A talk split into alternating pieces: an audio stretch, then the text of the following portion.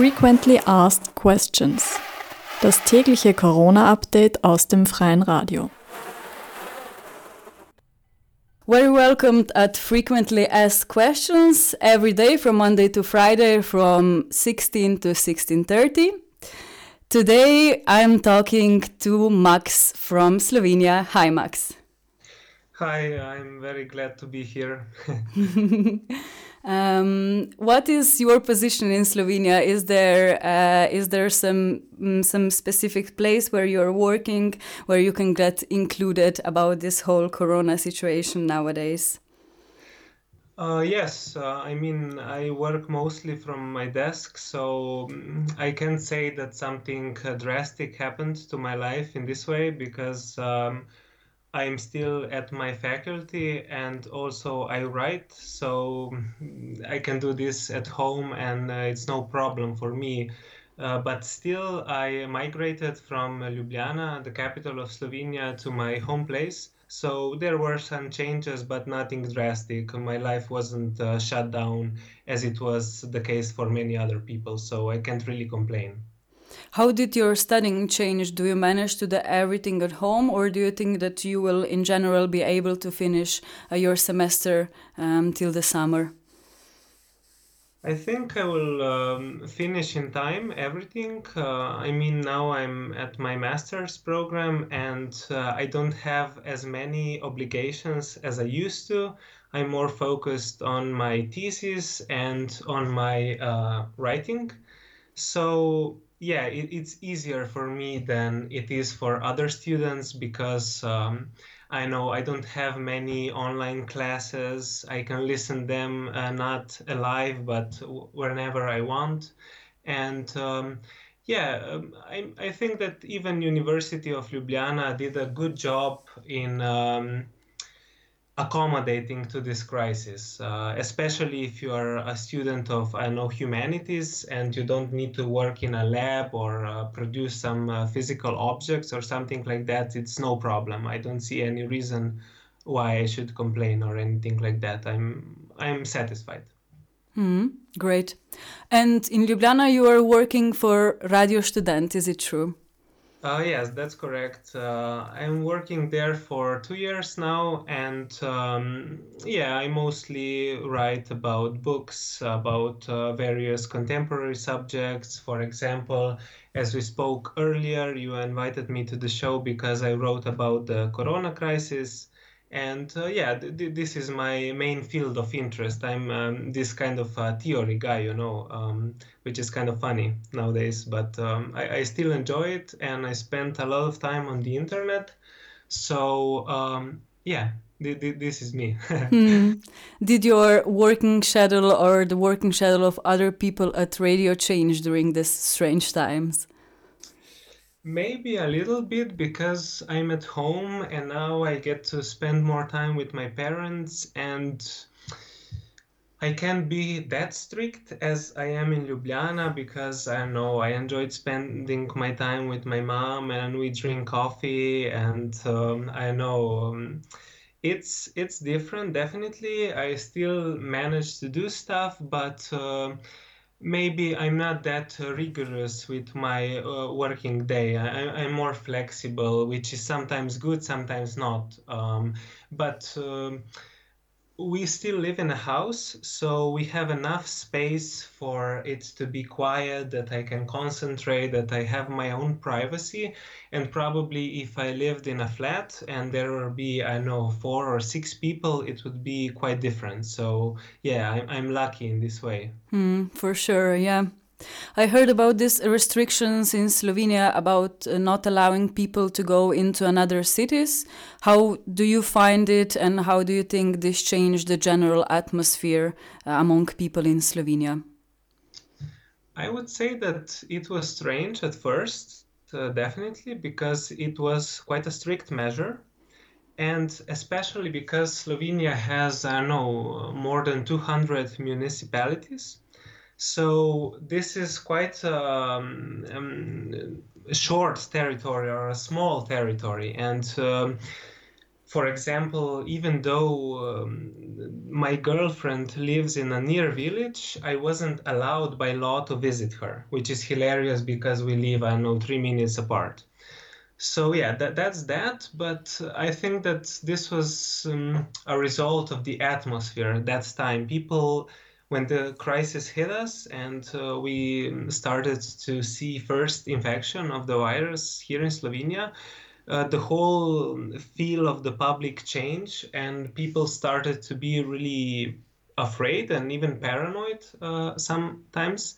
So. Um, so so yeah it's it was a drafty drastic step but uh, in a way um, in, in in a way it was expected or or or people followed it if i put it this way it, it wasn't like some kind of protest was gonna happen from it at least that was my opinion. Um, yeah, that that's what I would say. Mm-hmm. Yeah, here in Austria, we also have some restrictions about uh, quarantine. But for example, when I go out, I still see a lot, a lot of people hanging in park with their mm. friends, and they are not super strict about it. Is it also the case in Slovenia? Are people still um, in this kind of ways meeting outside maybe not in in coffee shop because these such a places are closed but do people go at least for walks or meet in a park Mm, it it depends. I mean, I saw some, for example, I, I saw some people hanging out and even breaking the rules and not uh, wearing their masks and so on. So it's hard to generalize in this case, but I believe that um, most of the people are spending most of their time at home. So you see people, I know, uh, taking a walk, but they do it uh, in one person, or I know they are jogging or something like that. But um, there is, they at least uh, accept this need for social distancing. I, I believe that maybe some i don't know private parties or private sessions take place but mostly people are uh, put into the circle of their family. Uh, even uh, if we talk about the situation of students everyone is at home no one is staying in ljubljana and it's a totally different city. So i, I believe that um, we, we didn't approach this virus that lightly. For example, I believe that situation is definitely different here in Ljubljana than, for example, in Berlin. Mm-hmm. Is there any interesting or, in a way, questionable political initiative or move that happened in this corona times in Slovenia? I mean, there is in a sense because uh, there was a weird um, there was a weird uh, synchronicity between um, the ruling party resigning and uh, a majoritarian party, um, right wing or even far right wing in some uh, sense, stepping in power. So their approach to virus was really militaristic. There was a lot of this kind of metaphors, a, a, a lot of um, a lot of uh, that that kind of uh, discourse happening on in the media. So th- this is definitely um, th- th- there has been definitely a shift in the Slovenian political space, and okay, uh, there is a lot to talk about, but uh, for now I can say that uh, because they are in power for the next two years and they need to make sure to regain it uh, in the next elections in 2022 they are taking some more drastic measures as, as if uh, as it would be um, common in other uh, time or um, it wouldn't be the case if the former government was still in power mm-hmm. I saw some also some initiatives on Facebook about people who are planning to protest after Corona time. What is it all about? Um, probably is because um, this right-wing party is in Slovenia is really antagonistic to its enemies. It's really trying to make a distinction between a friend and a foe, and is it, it is trying to split Slovenia in some sense, and we see this in their attack on the national public media, public journalism. They already established their own media uh, firms, media companies, and so on. So they already have their version of post truth. But uh, th- this is not enough for them. So they are waging a war against everyone that they perceive has some power but is against them. And an interesting example is uh, in a relationship between the center and the periphery, because the ruling party, SDS, is uh, majoritarian in the periphery region of Slovenia, but is uh, lacking their support in Ljubljana. They are trying in various ways to, I know, uh, set up conflicts between um, different municipalities, and um, yeah, they, they are. Um, they are quite rude uh, in their approach to politics, I have to say. And this, of course, ties to xenophobic and racist discourse. So there is no real surprise there, if you ask me. Mm-hmm. And also in your um, in your text that you wrote for uh, Radio Student, you, you were also writing about Corona. What was it about? Which topics did you include uh, into your text you wrote? Okay, it's uh, um, it was some kind of almost like a manifesto for the post-COVID world, and I didn't really emphasize my attention to Slovenia or changes happening in Slovenia, but more broadly, in uh, let's say geopolitical sense. So I outlined um, let's say seven propositions what it was going to happen but uh, if I summarize, uh, the main argument was that planning is in vogue again, that that uh, the the countries or governments that are very rigorous in their approach to planning are managing coronavirus the best. For example, some countries in East Asia, and also that their political model uh, of the future is, is going to be uh, something like this. For example, the system China has of one country, two systems, where we see experimental critique from the bottom up, as is the case for Shenzhen, special economic zone, and a rigorous, rigorously set top down political project of the Communist Party of China. So we see some kind of change here, some kind of uh, shift in this. Uh, uh, geopolitical scale of power. Or if I put it differently, not only was the end of history officially cancelled after COVID 19, but also the hegemonic power of the United States was broken by China. Mm-hmm. And so now we see a step back, backwards from the United States and a step forward by China. Even if we look uh, Europe, there is um, there are many examples how China is trying to exercise their political power in different ways and in different domains. Mm-hmm. Interesting. Are also others um, other people that are working on Radio Student more involved into writing about Corona now, or is it a topic that just if you have an interest, you write something about it? I mean, especially the scientific department is definitely engaged uh, in this crisis heavily, and uh, they are writing about it from a scientific perspective, even educational perspective. So we had a lot of takes on it uh, from them.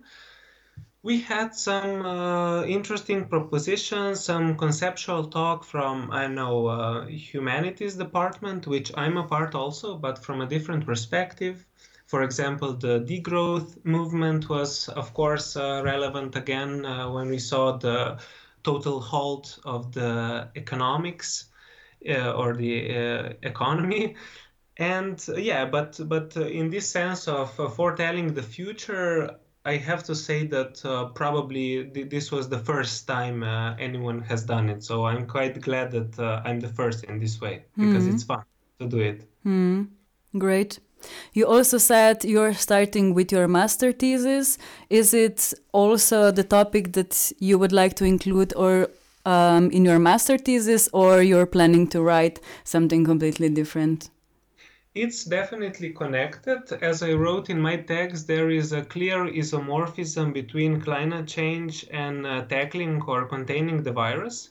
So I'm really interested in, I know, uh, this um, algorithmic vision, a new kind of seeing the world that is uh, produced from the technological infrastructure, from planetary scale computation, if I use the concept from uh, Benjamin Bratton.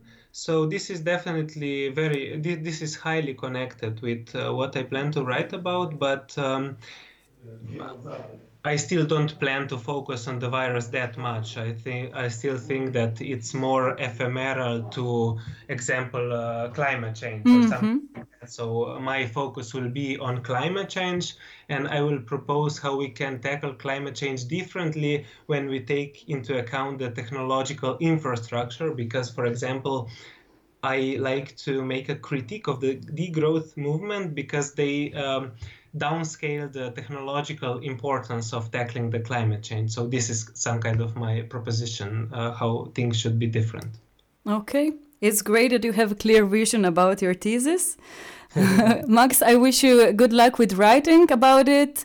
Uh, I hope that situation, not just uh, in Austria, not just in Slovenia, but also all around, will, will soon get a bit more stable.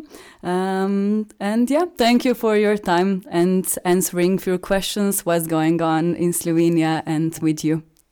Uh, thank you again for inviting me, and I also wish you all the best and um, all the best in the future. thank you. We are continuing with our second part of frequently asked questions. Now I'm talking to the Serbia. Who am I talking to? Hi, uh, my name is Ana Vilenica. I'm a housing activist and urban and cultural theorist uh, from Serbia. I'm currently in the, the city of Pančevo. And how is it in the city of Pančevo? How did your everyday life change during the corona crisis?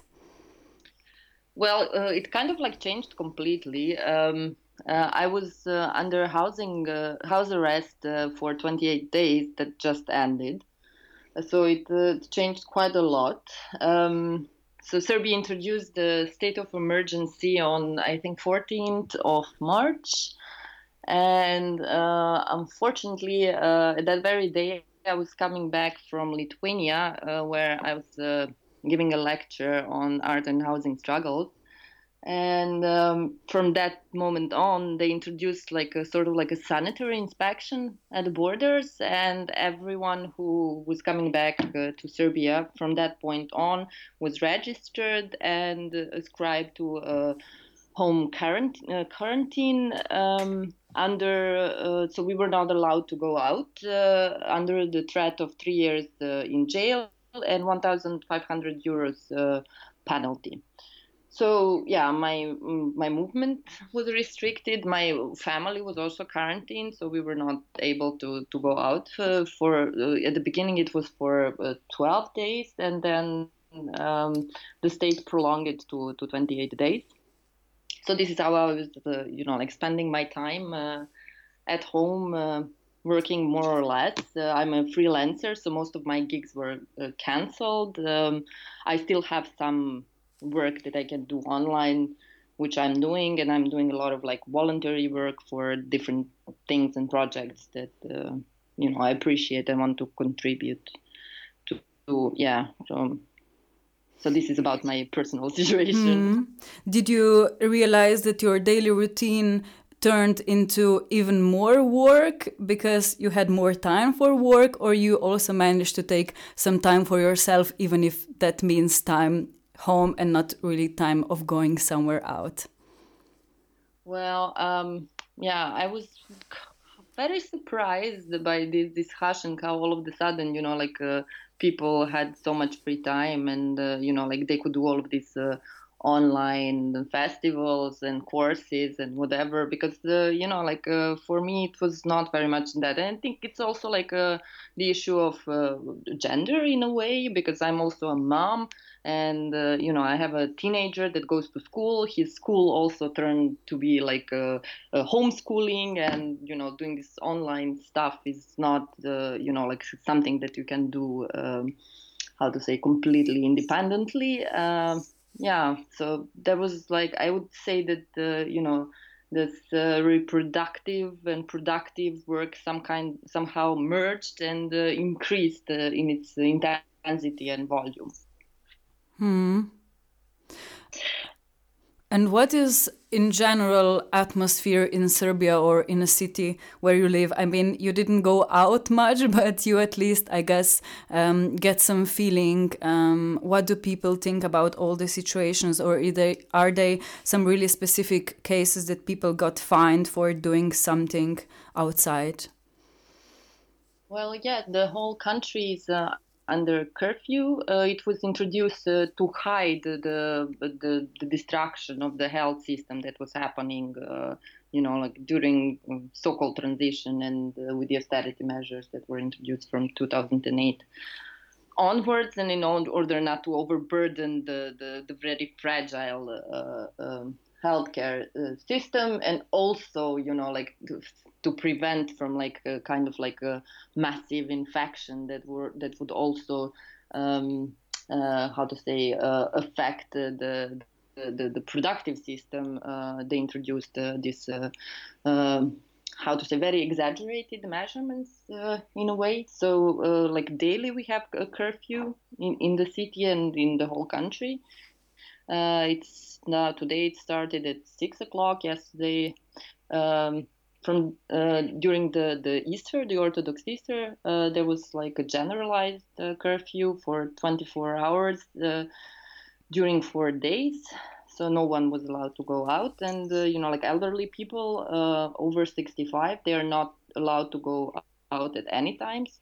It is only now that the state is introducing um, uh, an option for elderly to walk like uh, half an hour per day uh, in specific times. Uh, in previous days, uh, they were allowed only to go out on Sundays uh, from I think three or four four o'clock in the morning and do their shopping, which is like a very how, how to say like oppressive and humiliating. Mm-hmm. Yesterday, like or was it the day before yesterday uh, I, from the balcony i saw these people that were closed for so many weeks now like going out for a walk and it was very let's say touching uh, thing to do uh, to see. Um, i mean basically like elderly people like walking by themselves and you know like standing in the middle of, of the street uh, really affected uh, by the outside world so uh, yeah, uh, I would say that the measurements are, um, let's say, exaggerated. Um, um, but uh, you know, I'm not. Uh, uh, I do think that uh, this disease damages our bodies, and the the, the measurement of social distancing at this point, you know, before we have a vaccine, are necessary. So so yeah, uh, I mean the the, the problem uh, with all of this uh, quarantine situation, and the way the the con- our government is managing the quarantine, is actually uh, how they're treating the poor people and uh, uh, other people without any rights, like migrants or asylum seekers. So, for instance, migrants and asylum seekers, they are um, completely their freedom was taken. They are closed uh, into these uh, asylum homes and facilities. Uh, they are guarded by uh, military. They are not allowed to go out at any times. Uh, also, the, the, the people that uh, um, are at the very social bottom of Serbian society. because of these measurements are are not you know they cannot do their temp temporary jobs uh, or um, uh, you know collect paper or plastics that they used to do. Uh, so they are basically like dying uh, out of hunger, uh, and the state is not doing anything. So we have like the I don't know two um, headquarters that are managing the situation. One is for the economy, and the other one is uh, for health issues. Um, and no one is actually looking at the, the the, the very poor people. They are completely left out of the, the picture, and the, the, the, the guilt for uh, all of this, what's happening for the spreading of the disease uh, from our government, you know, like is, is uh, put on, onto the uh, um, onto the, the people who live uh, in, in in the country. So we are all to be felt guilty for uh, the spreading of pandemics because we are actually uh, you know irresponsible uh, and not the, our government. Hmm. It's really interesting. For example, in Slovenia, people are preparing some initiatives about protest um, after the corona crisis because um, politicians chose some um, really questionable uh, initiatives during the crisis. Um, how does people in Serbia react about these restrictions? Is it also getting tensed um, among the people about some restrictions um, that politicians set? Well, uh, I mean, there, there was uh, a couple of cases of uh, rebellion. Uh, so, for instance, against these measurements of uh, incarceration, uh, and it, the first one happened after a group of people that returned to the country uh, have been taken to um, a quarantine that didn't have like a basic means for uh, like a uh, social distancing or hygiene uh, or any other things that were recommended by health experts, uh, where people actually tried to escape and they were like guarded by the military, and there was some like uh, violent scenes happening, uh, and also there is kind of like a individual kind of um, cases of police violence when they have been beating the people who have broken the rule of uh, curfew, and um, many people have been convicted of for uh, jail. We will see how how will this thing uh, um, develop. But uh, uh, I mean, what I wanted to say um, is that there is a lot of like self-organizing and solidarity work that has been happening regarding the. Um, the the the solidarity food provision, um, and this is actually what the uh, the roof, uh, the organization that I have been associated with, has been uh, working these days on. Um, uh, when this situation started, the roof demanded from the state to introduce a cap on, on the evictions, which gradually the, the, the state did by uh, um, sending the recommendations uh, to the bailiffs and then they accepted these recommendations. Uh, but then many people with whom we have been working before starting getting in touch with us, uh, saying that they are uh, hungry, they don't have enough food, they don't have any means uh, to to provide basic income, and this is what the group has been doing uh, from that moment on. Uh, providing uh, uh, food for for families in need. Um, around this initiative, also there has been a, group who who started preparing hot meals for like home, homeless people and distributing it to the underground passage in Belgrade where homeless people are gathering, as well as the Solidarity Kitchen, which is something quite new for for the local uh, uh, context. Uh, in parallel with that, the group has been pressuring uh, the state to introduce the third headquarter that would deal with uh, this, uh, the social issues that they completely, you know, turned the blind eye on. Um, and also pressuring, you know, like electric co- company distribution because the many people live are stuck in their houses without electricity. Um, also pressuring the state to use hotel to house homeless people um, and and so on. Um, yeah. Mm-hmm. well you also mentioned to me that uh, in serbia you are part of one movement. Does it um, does it have to do anything about the corona or what is it about? No no this was the the, the movement the the the, the mutual aid uh, um, initiative that I just mentioned. The, the movement is called The Roof, and before the, the pandemics, it was uh, dealing with the evictions. In two and a half years ago, the, the, the epidemics of eviction started in Serbia due to the introduction of these uh, public private uh, bailiffs. Uh, and they started charging debts of, uh, uh, you know, like indebted people by selling their apartments on the auctions. But this um, this uh, uh, work of the bailiffs has been on pause now, and that's why the, the roof has been doing mostly this uh, mutual aid and political work. Uh, kind of uh, reacting to the situation of uh, of pandemics. Mm-hmm.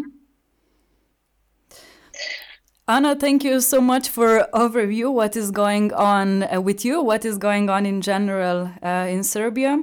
I hope um, everything will also in future go as as good as possible, not just in these times, but also uh, when this pandemic will be over. Thank you so much for your time.